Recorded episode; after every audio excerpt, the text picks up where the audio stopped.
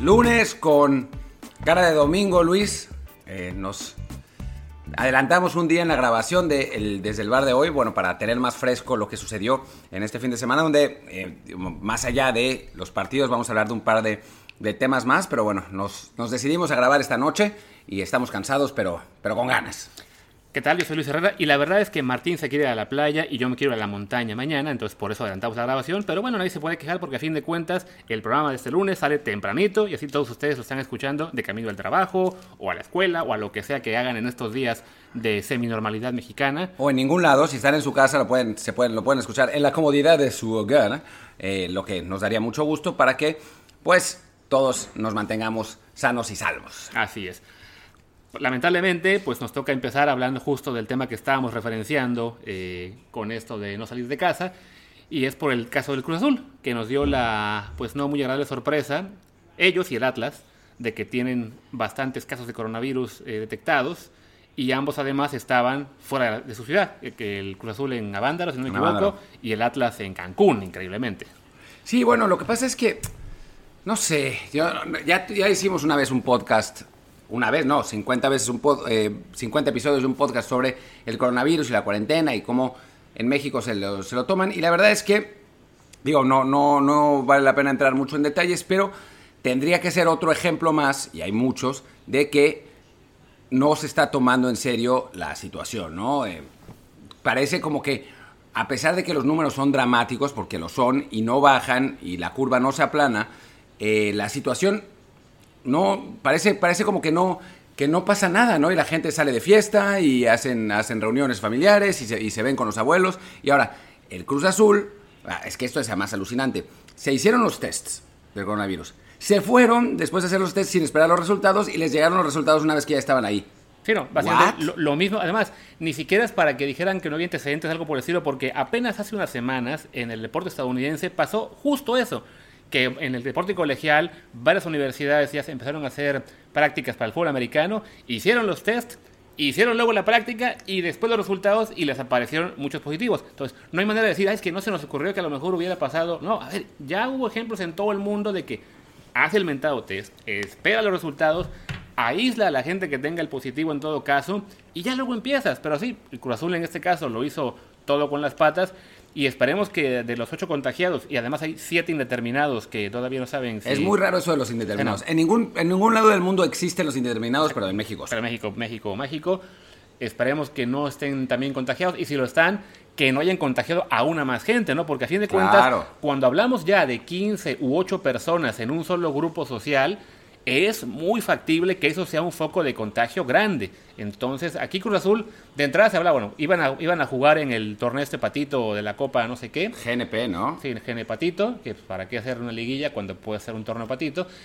Y así le voy a llamar por los siglos y los siglos. Eh, y los invitan. Y este torneo iba a arrancar, si no me equivoco, la próxima semana. La próxima semana. De entrada, Cruz Azul ya no puede jugar este torneo. O sea, Cruz Azul tiene que en ese momento parar por completo. O sea, ya, ya, hablamos de que es un número demasiado alto de casos como para decir, bueno, solo aislamos a los ocho que ya dieron positivo y seguimos con todos los demás porque no les puedo garantizar, pero sí tengo una cierta certeza de que van a aparecerles más casos, sea en el plantel, en el cuerpo técnico o en el administrativo o en lo que sea, porque ya, ya, hablamos de un número demasiado alto como para que se contenga simplemente separando a los que ya identificaste.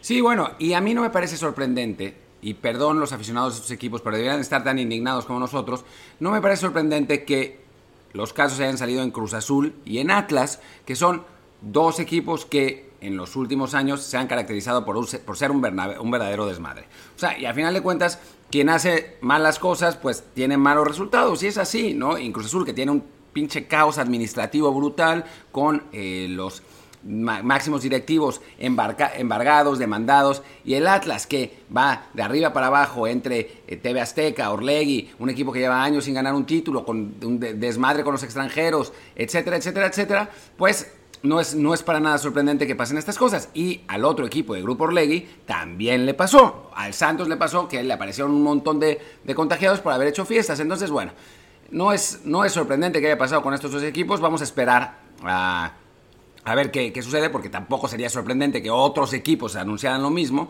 Pero, pero por lo pronto, pues ojalá que, que, no desarrollen síntomas estos futbolistas, que vayan en consonancia con lo que ha pasado con la enorme mayoría de los, deportivos en el, de los deportistas en el mundo que han salido positivos, que bueno, a final de cuentas han sido asintomáticos, eh, y que bueno, no pase a mayores, pero sí que sirva de ejemplo, carajo, para que en México se hagan, por lo menos en el fútbol mexicano, se hagan las cosas más o menos bien. Ya ni siquiera les pedimos que lo hagan perfecto, porque no lo van a hacer, que lo hagan más o menos bien. Sí, porque tienen que entender que, a ver, en deportes, en, las ligas más serias de Europa, e incluso también en, lo que se plantea hacer en la NBA, eh, quizá incluso en las grandes ligas del béisbol estadounidense, es para poder volver a competir se está haciendo un modelo casi casi de burbuja, en el que los equipos entrenan, se van, se concentran y tienen escaso contacto con el exterior. Recordamos cómo hablamos incluso en este programa del caso del técnico, ya no recuerdo de equipo, era el Habsburgo, si no me equivoco, de, Alemania, de que se tuvo que quedar fuera de la, de la concentración justo en el reinicio de la temporada de la Bundesliga, porque el tipo había salido a comprar pasta de dientes y dijeron, no, esto es demasiado riesgo, se salió de la concentración así fuera una hora, lo separamos del plantel a, final de cuentas no pasó nada, estaba, estuvo sano y ya, ya se reintegró, si no me equivoco. Pero las medidas de seguridad eran claramente enfocadas a prevenir cualquier cosa. En México, por lo visto, es de, bueno, hacemos los tests. Yo preguntaba igual hace unos días, vaya, vale, se hicieron una ronda de test, ¿cuántas más están haciendo? ¿Son constantes? ¿Son cada tres días? ¿Cada semana? Por lo menos sí sabemos, ya he visto que sí hay más equipos que que sí están confirmando que los hacen regularmente, no diario como quizás sería ideal, pero bueno, se entiende que en México no haya tanta disponibilidad. Pero sí, este tipo de casos, como lo que pasó con Santos Laguna hace unas semanas, lo que pasa ahora con, con Atlas y, Cruz Azul, debería ser entender que para que se reinicie la Liga Mexicana, como, pues como queremos todos a fin de cuentas, porque necesitamos, ya sea por un poco por, por una distracción, por tener trabajo en el caso de los futbolistas y de nosotros mismos como periodistas, para que pueda reiniciar se tiene que tomar muy en serio, porque a fin de cuentas en Europa se logró reiniciar las, las ligas porque bajaron mucho los contagios y la situación está, si no controlada, por lo menos contenida. En México es muy distinto. O sea, se está intentando reiniciar la Liga Mexicana de Fútbol en un país que es en este momento uno de los que más casos, hospitalizaciones y fallecidos tiene en todo el mundo.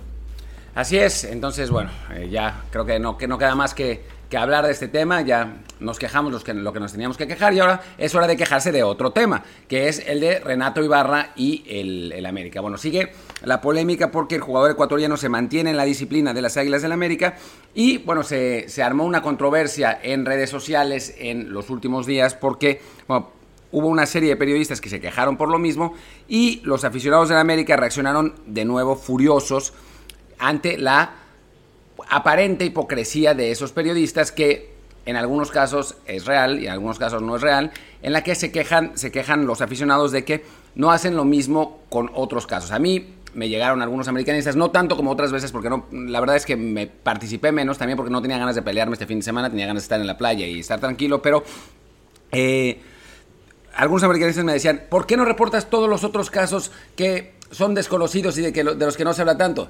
Y yo les decía, bueno, pues porque yo soy periodista deportivo, no soy, no cubro la fuente de, de, violencia doméstica. Entonces, no tengo por qué reportar eso. Hay mucha gente mucho más capacitada que yo para hablar de ese tipo de cosas. Pero ahora, si se trata de un futbolista como Renato Ibarra, pues entonces sí entra dentro de mi área de competencia y así lo reporto.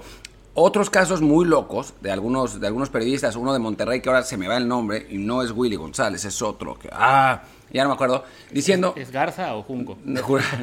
no, bueno, de Gómez Junco también se puede hablar, pero no, no, de otro periodista de Monterrey que dijo que ¿quién no tiene el potencial de ejercer violencia contra una mujer?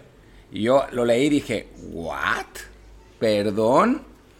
O sea, con todo cariño, pero pues en los años que yo llevo teniendo parejas y relaciones nunca he ejercido violencia contra ninguna mujer y no creo tener eh, el potencial para hacerlo. O sea, me parece que no. O sea, nunca he estado ni siquiera cerca de hacerlo. Entonces no entiendo muy bien eh, de, dónde, de dónde sale eso. Y alguien más, creo que Álvaro Morales ah, había dicho, quien esté libre de pecado, que tire la primera piedra. Pásenme las piedras. o sea, ¿dónde están esas piedras? Yo las tiro. Sí, no, porque lamentablemente en este caso se sigue, se sigue tomando esta actitud de, bueno, pues tanto por el lado de, prensa como de fans, de que si le van a la América tienen que defender a fuerza al, al jugador americanista con todo y que yo creo que incluso dentro del club y, del, y de lo que es Miguel Herrera y los directivos saben que no quieren que Ibarra juegue para el club eh, nunca más, pero a fin de cuentas tienen que tener una postura más neutra porque también pues consideran el negocio del club que es invirtieron mucho dinero en él, pues lo quieren vender, lo quieren prestar, por lo menos no perder toda esa inversión y eso los tiene en esa situación, digamos, pues más que incómoda, de, de no poder confirmar que este jugador no vuelve a jugar en el América, porque a fin de cuentas, pues también toman en consideración el tema del negocio, sobre todo en este año tan complicado para todos, tan complicado por, por la situación económica del, fútbol mexicano, por el coronavirus, por todo. Entonces, no se pueden dar el lujo tan así como así de, de decir, no, no, se va y nunca más. están claramente tratando de, de encontrar la forma de deshacerse de él sin que, sin que les represente una pérdida total. Y, y, por alguna razón, los fans y los periodistas que están eh, a favor de que, de que juegue, o sea, creen que es porque la América está realmente considerando que juegue. Y no, yo creo que simplemente es eso, es al ganar tiempo para que no, para que no haya actividad, para que se pueda vender o para que por lo menos le puedan encontrar un equipo en otra liga, en, en donde sea, y, que la pérdida económica no sea tanta y que a lo mejor si, si lo prestan a, no sé, quizá Ecuador este año, en un año se pueda revalorizar y venderlo a la MLS o a Europa o a otro club que no sea ya su problema. Y la verdad es que se está viendo muy mal. Creo que tampoco nos queremos extender muchísimo en ese tema porque ya hablamos largo y tendido de, de Renato Ibarra en el episodio número 3, si no mal recuerdo, de, de nuestro podcast. Así es, en el número 3. Entonces, ya, ya todos ustedes pueden regresar a ese episodio para saber. Qué curioso, el, título se llama Coronavirus, Renato Ibarra. Sí, no, no, no, cambian las cosas. Pero no, yo sí quiero decir un par de cosas que me parece que, son importantes. Primero que nada, el fantasma Suárez, porque otra de las, de las argumentaciones de eh, americanistas, que hay que dejar claro, y, y eso me parece muy importante, y lo decía en Twitter y quiero repetirlo. Nos vale absolutamente madres que Renato Ibarra juegue en la América. Pero absolutamente madres. Podría jugar en curtidores. O sea, podría jugar en el equipo que fuera. En Pumas, incluso. En Pumas, como, como pasó con, con el enano García, al que igualmente criticamos por, por eso, igualmente nos parece una vergüenza y cuando lo traten de volver a poner vamos a hablar de, vamos a levantar la voz del mismo modo. Eh, nos vale madres jugar en América, nos parece una cuestión de principios. Y el fantasma Suárez saca eh, las, las, los testimonios anotados ante Ministerio Público, tanto del de, médico como de la propia mujer de Renato Ibarra, para aquellos que dicen, es que no hay pruebas, fue absuelto porque no hay pruebas. No, es que sí hay pruebas, sí hay pruebas. Fue absuelto porque llegaron a un acuerdo extrajudicial, pero eso vale madres en la parte ética, vale absolutamente madres. Lo importante es lo que hizo el tipo. Y lo que hizo el tipo fue decirle, gritar, y voy a decirlo con sus palabras, me vale verga, péguenles, no importa ser un muerto, péguenles. Eso dijo. Y aquí, les van, aquí van las lesiones que tuvo la, pobre mujer. Voy a decir algunas, pues son un montón. Em, la, exploración, la, exploración física presenta múltiples laceraciones en un área de 20 por 12 centímetros, siendo la mayor de 10 centímetros, la menor de 5 centímetros de longitud, localizada en la cara anterior del tórax y en ambos lados de la línea media. Otra exploración lineal de 5 centímetros de longitud, localizada en la cara anterior de la falange proximal de dedo medio de la mano derecha. Presenta una equimosis violácea de un centímetro de diámetro localizada en la cara anterolateral del tercio medio del el antebrazo derecho. Otra equimosis violácea de, 10, de 1 por 0,5 centímetros localizada en la cara anteromedal tercio próximo del muslo izquierdo. Eh, laceración parcial de uña de dedo meñique de mano izquierda. Y estamos hablando de que era una mujer embarazada por el pinche amor de Dios. O sea, ¿qué onda?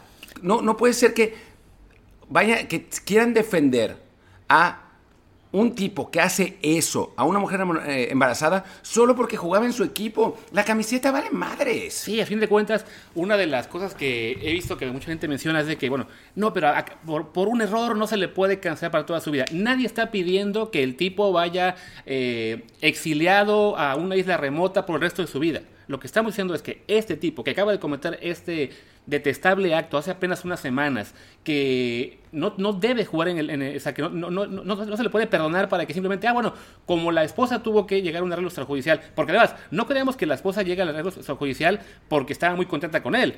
Llega porque no le queda de otra, porque es lamentablemente la historia que se repite con muchas mujeres, eh, esposas de deportistas, que son maltratadas y que por el miedo a no poder mantener a sus hijos o cosas así, no les queda además que callarse y, guardarse el, abuso y en su caso, cuando se denuncia, eh, llegar a un acuerdo extrajudicial, porque si no, pueden quedar en la calle y, cuidando niños y demás, y también es una cosa de consideración. Pero a fin de cuentas, el acto existió, lo sabemos todos, no, no, no, o sea, ya no, no, vale decir, no hay pruebas, claro que las hay y Martín las acaba de leer, claro que sabemos todos lo que pasó. Entonces, si Renato Ibarra realmente se arrepiente y entonces toma, no sé, cursos de, llámenle superación personal, de, de sensibilización o lo que sea, perfecto, que más adelante se le encuentre equipo en otro lado, en Ecuador, en el, en extranjero, pero no puede ser que creamos de que, ah, no, como ya pasaron tres meses, está todo bien. Porque además el tipo, más allá de la disculpa que hizo hace, hace unos días, pues no donde, no aceptó además la, violencia eh, física, ¿no? Dijo que le gritó nada más a, a su mujer. Entonces, o sea, no ha reconocido nada, no es momento para que vuelva. Algunos decían, ah, pero ¿qué tal si, si fuera este, si fuera su hermano o su hijo, quisieran ustedes que se le acusara así? A ver, si yo sé que mi hermano le hace eso a su mujer, yo le parto la madre a mi hermano. No me importa que sea eh, mi hermano para aceptar un caso como este. O sea, ahí sí creo que no, no nos podemos dejar llevar porque, ah, bueno, como es mi familiar o como es de mi equipo, lo defiendo sin ninguna duda. No, no el acto es mucho peor que a, que a quién pertenece eh, la camiseta o si es un familiar o no. Y una cosa más, eh, otro, otro argumento de los americanistas es que por qué estamos hablando de Renato Ibarra y no se, habló, no se habla de Luis García. Luis García, el actual eh, narrador de TV Azteca, que fue acusado por dos de sus mujeres de haberlas golpeado. Y no se habla de Luis García en este momento porque no pasó en este momento. Si hubiera sucedido lo que sucedió con, Luis García en, en la época de las redes sociales, en esta época, en el 2020, pues seguramente las circunstancias hubieran sido otras de lo que pasó. Para fortuna, entre comillas, del, actual comentarista, pues sucedió en un momento en que la sensibilización, en, en este caso, era distinta, donde no existían redes sociales para ejercer la presión que se, está, que se puede ejercer ahora y que qué bueno que existan. Y entonces, pues por eso no se habla de, de, ese asunto, porque, bueno, es algo que pasó hace años. Ahora, que es igualmente grave, pues por supuesto que es igualmente grave, ¿no? Lo que pasa es que se habla de Renato Ibarra porque Renato Ibarra en este momento es el que, eh, bueno, cometió esos, esos actos y puede ser despedido de la América, pero obviamente es algo terrible y tendrían que tomarse cartas en el asunto en todos los casos, ¿no? No solamente en el de un futbolista, sino en todos los casos. Pero bueno, Sabemos que en México la justicia es muy complicada y la justicia es aún más complicada cuando se trata de una persona famosa con influencia y con, y con dinero, porque todos también lo sabemos por un millón de ejemplos de, distintas, de distintos tipos que en México el dinero te puede llevar muy lejos y en la, la justicia pues más aún. O sea, recordemos a los violadores de Veracruz, por ejemplo. Y yo creo que después ya de este pequeño rat que nos acabamos de aventar y de dos temas muy desagradables, ¿qué tal si mejor hablamos de algo un poquito pues un poquito más alegre y que seguramente es lo que nuestros fans, bueno, nuestros fans, nuestros oyentes, ojalá fueran nuestros fans. Yo creo, yo creo que eh, alguno de ellos, alguno de ellos podría ser, podrían ser nuestro fan. O sea, yo les recomendaría que, se hicieran fans de alguien un poco más, pues por lo menos eh, más talentoso, más, talentoso, más atractivo físicamente. No sé, hay un montón de artistas y, y futbolistas, pero bueno, pues si alguno es nuestro fan, pues gracias. Exactamente.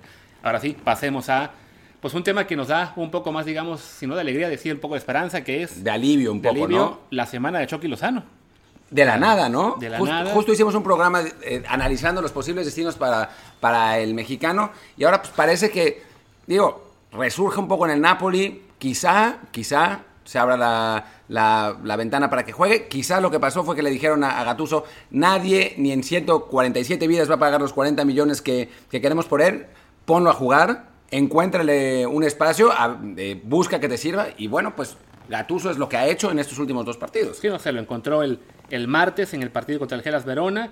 El Chucky entró de cambio al minuto 84 y metió gol al 90, que fue el, el 0-2 con el que Napoli le ganó al, al, Verona en ese juego. Y hoy, en el partido contra. Ya olvidé el rival, perdóname por eso. Spal, contra Spal. Spal. El Napoli ganó 3 1 iba el marcador 2-1 cuando por ahí del 55-60 más o menos, no recuerdo bien, le da este, la oportunidad ahora eh, Gatuso a Lozano de ingresar. En esta ocasión no mete gol, pero bueno, el Napoli gana 3-1 de todos modos. Participa en el, en, el tercer gol. tercero, o sea, sin ser gol de asistencia, pero bueno, ahí está. Y además, eh, él fue en este caso el segundo cambio, que pues parece poca cosa, pero ya es de, ah, bueno, incluso si fueran solamente tres, lo hubiera usado quizá. Y al término del partido, en la cuenta del Napoli, eh, retransmiten declaraciones de Gatuso en las cuales elogia al mexicano. Eh, lo, que, lo que cita la cuenta del, del Napoli es simplemente que Gattuso dice, la velocidad de Irving Lozano es una locura, necesitamos ponerlo en el mejor lugar posible para que él aproveche.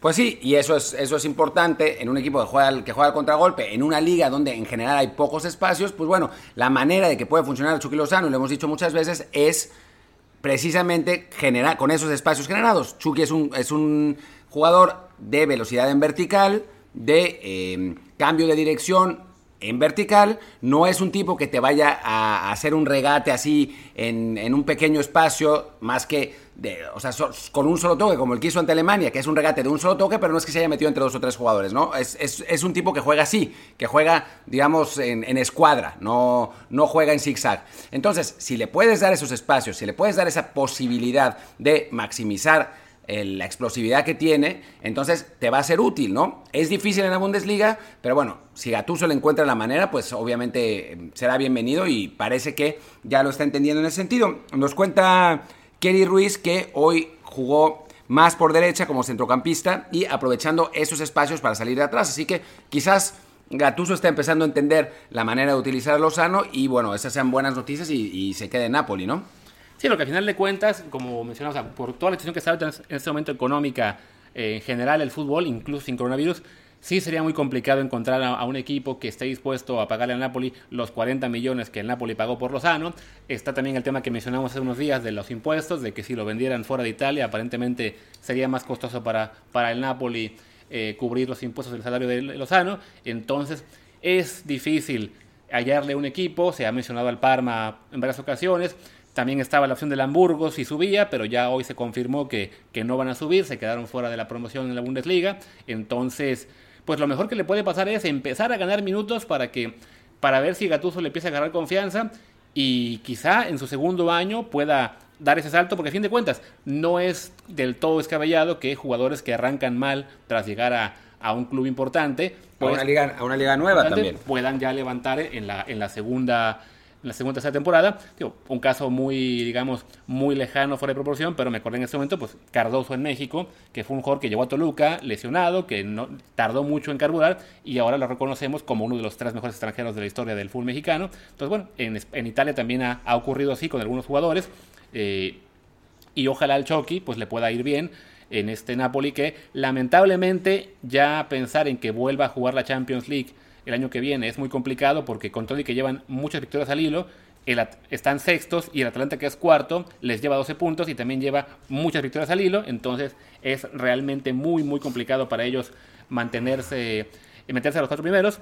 Básicamente la única forma de, ganar la Champions, de, seguir jugando la Champions el año que viene es ganarle al Barça y a tres más para ser campeones este año, lo cual ahí sí ya lo veo muy muy, está, está complicado, está, está difícil, pero bueno, lo importante la verdad, en este sentido es que Lozano juegue, que Lozano juegue bien, sea donde sea, que vaya a un equipo donde maximicen sus, cualidades y, le permitan eh, explotar, que las tiene, tiene, tiene cualidades, lo que pasa es que son cualidades muy específicas y necesitan de un entorno que les sea favorable. Si es así, pues ojalá que, lo consiga y, pueda hacerlo bien. Justo ahora estamos viendo un resumen de El Levante contra el Betis, jugaron Guardado y Laines en un partido que, en el que cuando entraron la situación estaba completamente definida en contra de, su equipo.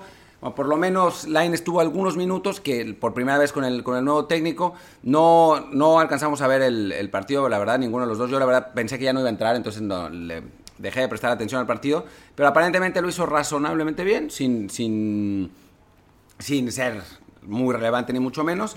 Y, y bueno, el, en, la, el, la, vuelta de los mexicanos también, eh, bueno, narramos el, el, Celta, el Celta Barcelona, sí. ¿Tú cómo viste a Néstor Araujo, Luis? Yo la verdad lo vi bien la mayor parte del partido. Es cierto que sufrió bastante en la segunda mitad con Luis Suárez, pero bueno, ¿quién no sufre cubriendo a Luis Suárez, que hoy estaba jugando bastante bien? Bueno, ayer, perdón, y, o antier para quien esté escuchando el programa el lunes. Eh, pero creo que Araujo tuvo una participación bastante destacada, sí, con sus detalles, eh, la, falta que originó el primer gol, sí fue de él. Esa me parece la más, el más grave. Eh, en, el, en el gol, en el segundo, la verdad es que yo no creo que haya sido un error suyo, simplemente hay un error muy importante en la salida de Denis Suárez, que es el que permite que el Barça recupere, la recupera Messi, le pasa el balón a, Suárez y Suárez hace un movimiento muy bueno para, para girar y quedar bien posicionado para tirar, ante el que Araujo realmente no podía hacer mucho más, ¿no?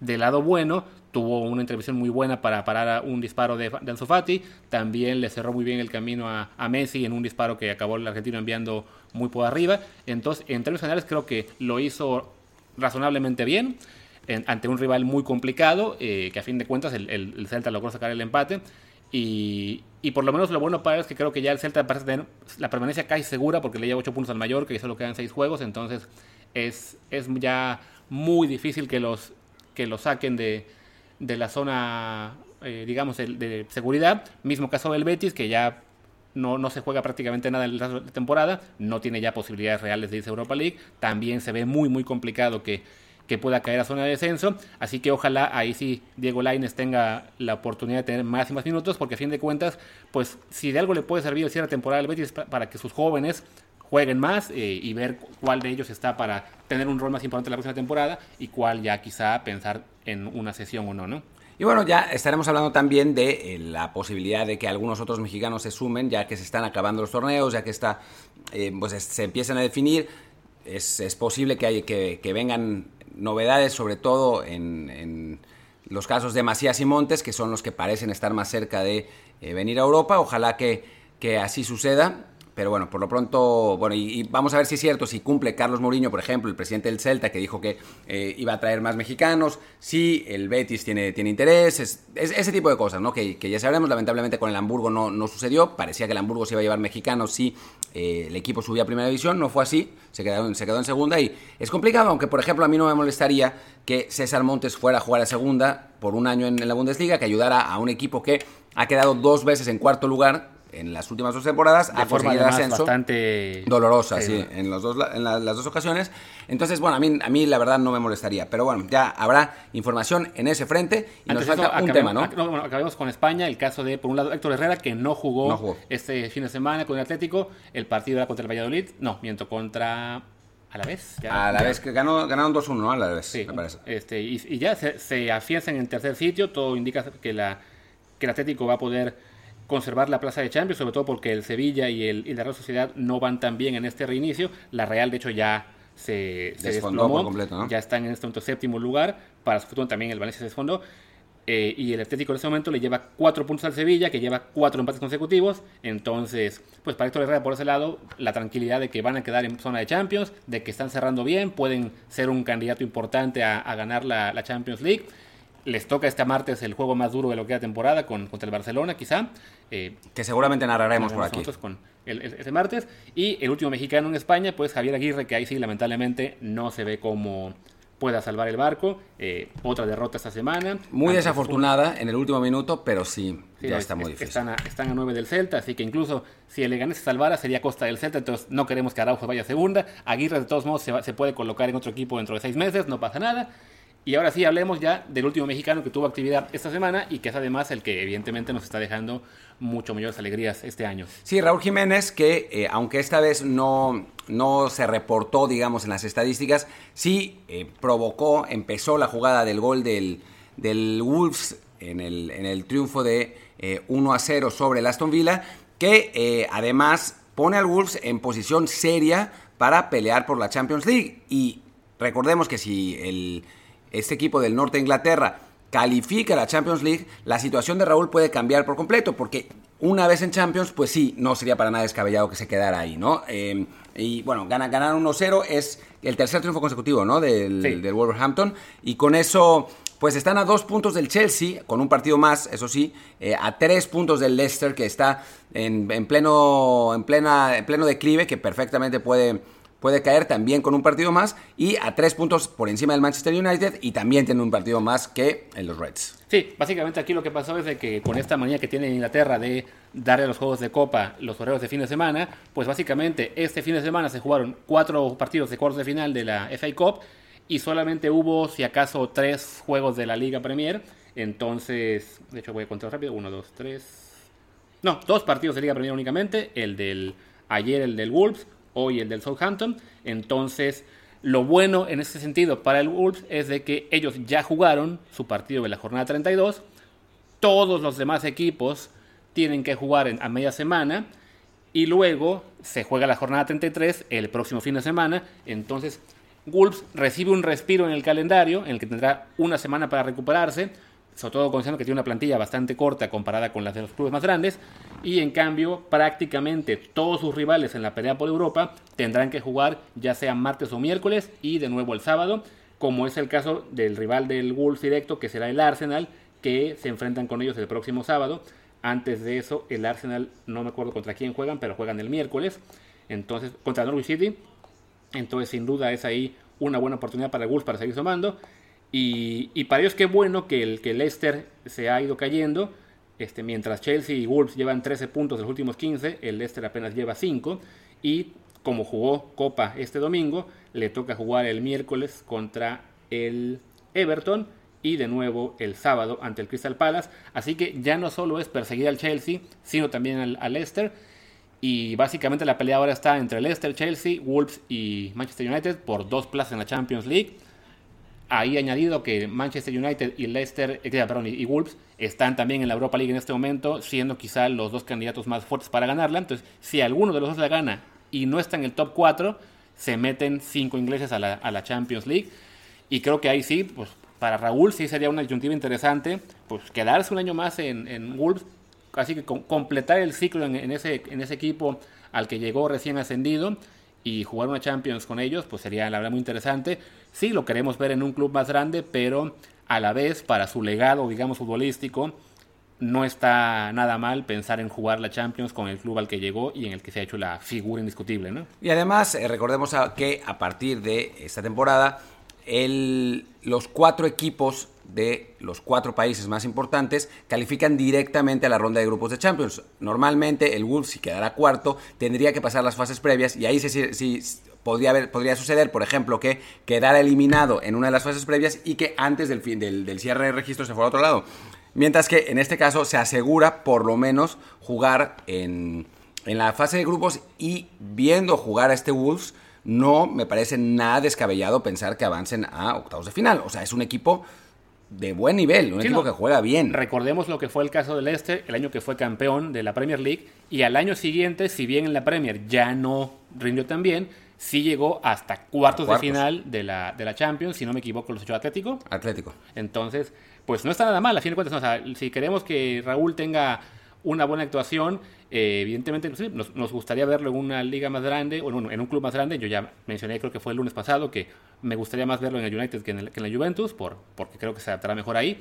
Pero también creo que por cuestión de, historia y de lo que será la memoria de su carrera en algún momento, llevar al, al a jugar la Champions y jugarla también sería algo interesante. Quizá lo que le faltó a Javier Aguirre en su momento, que llevó a una a jugar la Champions, pero ese fue justo esa temporada al Atlético de Madrid. Aunque sí dirigió al Atlético en Champions. Sí, lo dirigió en Champions, pero sí, como que quedó ese pendiente de, uy, cuatro años en Masasuna, cuando Masasuna también lo, fichó siendo un equipo muy pequeñito de la primera división en términos de que lo, que peleaba. Aguirre los mete en su última temporada, en la, penúltima, si no me recuerdo, los mete a final de Copa y en la última los mete cuartos para calificar a la Champions League. Ya no la disputa con ellos y quizá a la distancia uno pensaría, pues Qué bonito habría, sido tener esa imagen de Javier Aguirre dirigiendo Champions League en el Reino de Navarra, como se llamaba el estadio antes, no sé ahora. No. Creo que ahora es otra vez el Sadar. Sí, ahora es el Sadar nuevo. Eh, y, sí, para, para Raúl creo que sería pues también muy bonito esa imagen de, de, él jugando Champions League con el equipo en el que ya es una figura, no sé si histórica, porque apenas lleva dos años, pero ya en camino. Sí. Yo creo histórica. Eh, y bueno, ya para, para terminar el, el, episodio de hoy, hablemos de la la conclusión, no conclusión, pero el, eh, la situación en, en, la Liga Española. El Real Madrid le acaba de ganar al Español, acabamos de terminar el partido con una gran jugada de Benzema, un, pase de taquito que eh, deja solo a Casemiro para definir, mientras que el Barcelona, que está en pleno derrumbe y en plena crisis de confianza, empata 2 a 2 con el Celta en un partido que, si bien pudo ganar porque tuvo el, el dominio realmente del balón, sí sufrió mucho defensivamente y claramente tuvo oportunidad de perder en una jugada que Nolito todavía debe preguntarse cómo desperdició, eh, llegando a segundo poste con la posibilidad de definir sin mayor problema, le pega mal y, le, sale el, disparo a la posición de Ter Stegen y Ter Stegen la logra sacar, ¿no? Pero, pero sí, se está, se está definiendo, lleva dos puntos de ventaja el Real Madrid, quedan creo que ocho partidos por jugarse y pues no parece muy posible que el Madrid vaya a perder el, campeonato.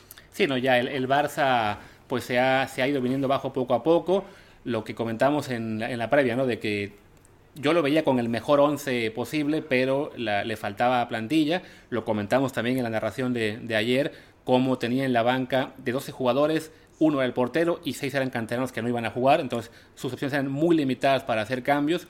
Y en cambio el Madrid sí, con más profundidad de banquillo, que a fin de cuentas, pues poco importa porque ahí es Benzema el que está haciendo todo el show y los tiene ya en el liderato. Tienen además la ventaja de que el desempate con el Barça lo ganan ellos. Entonces, ahora mismo, lo único que le daría al Barcelona el título sería que ganen todos sus partidos y el Madrid de algún modo pierda uno o empate dos. No veo forma en este momento de que vaya a ocurrir, porque además lo que les queda de calendario es bastante asequible. Así que ya, la liga parece encaminada para el Real Madrid, aunque aún falten seis jornadas. Y ya tendremos que hablar más adelante de, de, que, de, qué pasó con este Barcelona y qué es lo que sigue, porque parece, no sé si fin de ciclo, pero por lo menos sí ya las perspectivas a mediano plazo del Barça no son muy buenas, que digamos. Sí, bueno, el martes juega el, Barça contra el Atlético Madrid, como habíamos dicho, va a ser un, partido pues trascendental para ambos equipos también, ¿no? Me parece que, pues viendo, hemos visto además, porque nos ha tocado narrar, los hemos visto a los, a los dos equipos bastante a fondo y yo viéndolos a los dos, me parece que a pesar de que el partido eh, pues sea en una en una circunstancia que en teoría tendría que ser positiva para Barcelona, que está en, ventaja en puntos y juega de local, eh, me parece que el que tendría que salir favorito es el Atlético de Madrid y si a final de cuentas el Barça no consigue ganar este partido, ahora sí se acabó. Sí, ya con incluso un empate ya le da toda la posibilidad a Real Madrid de, alejarse y no, no, no habrá manera de que de que el Barça los alcance. Al Barça pues le quedará el consuelo de que aún siguen con vida en la Champions y el Madrid todo indica que se va a quedar fuera porque ya la tiene muy cuesta arriba ante el Manchester City, pero de todos modos ninguno de los dos suena en este momento como principal candidato a, ganar la Champions. Tanto el Bayern Múnich como el propio City, o incluso en España el Atlético parece que cierra mejor eh, que el Barça, me refiero, no, no que el Madrid, eh, pero que no va a seguir en la competición, pues serían como que los principales candidatos para, para quedarse con la orejona este año. La orejona, tío, la orejona. Y bueno, Majos, creo que, creo que es momento de terminar con, con el episodio de hoy. Pero antes, antes de que acabar, quiero, por favor, que no se nos olvide, queremos felicitar a los Rayados del Monterrey por su 75 aniversario. Lo celebran como campeones de liga, de CONCACAF, de la Liga MX Femenil, así que esperamos que haya sido un gran aniversario para su afición y que los próximos 75 años tengan tantos éxitos como los primeros, y ni uno más. O sea, ¿cuánto? Llevan tres títulos, ¿no? Creo cuatro. Cuatro. Bueno, pues sí, no, son, no serían muchos títulos. Se, se burla Luis de Monterrey, aficionados, amigos aficionados de, eh, de Rayados. ¿Cuál burla? Estoy diciéndoles que sean campeones cuatro veces. No es poco. A la América y Chivas no le hicieron ni una. Al contrario, que desciendan. Amigos aficionados de los Rayados, si quieren quejarse con alguien, quéjese con Luis. También yo he escuchado, he escuchado muchas veces decir, a él decir que Tigres es un equipo chico. Entonces, aficionados de Tigres también si quieren matar a alguien en este show, maten a Luis. Denme una semana tranquila. Sin, que, sin, sin mentarme madres a mí, sin pelear. O sea, todo con Luis. La próxima semana ya, ya hablaremos de otra cosa. Yo jamás he dicho que Tigre sea nada porque yo no hablo de equipos chicos. Terminamos con el show de hoy. Yo soy Martín del Palacio, mi Twitter es arroba martindelp. Yo soy Luis Herrera, mi Twitter es arroba luisrha. Y nos vemos el martes en la transmisión del partido em, Atlético Barcelona y el miércoles en el programa habitual de Desde el Bar. Chao.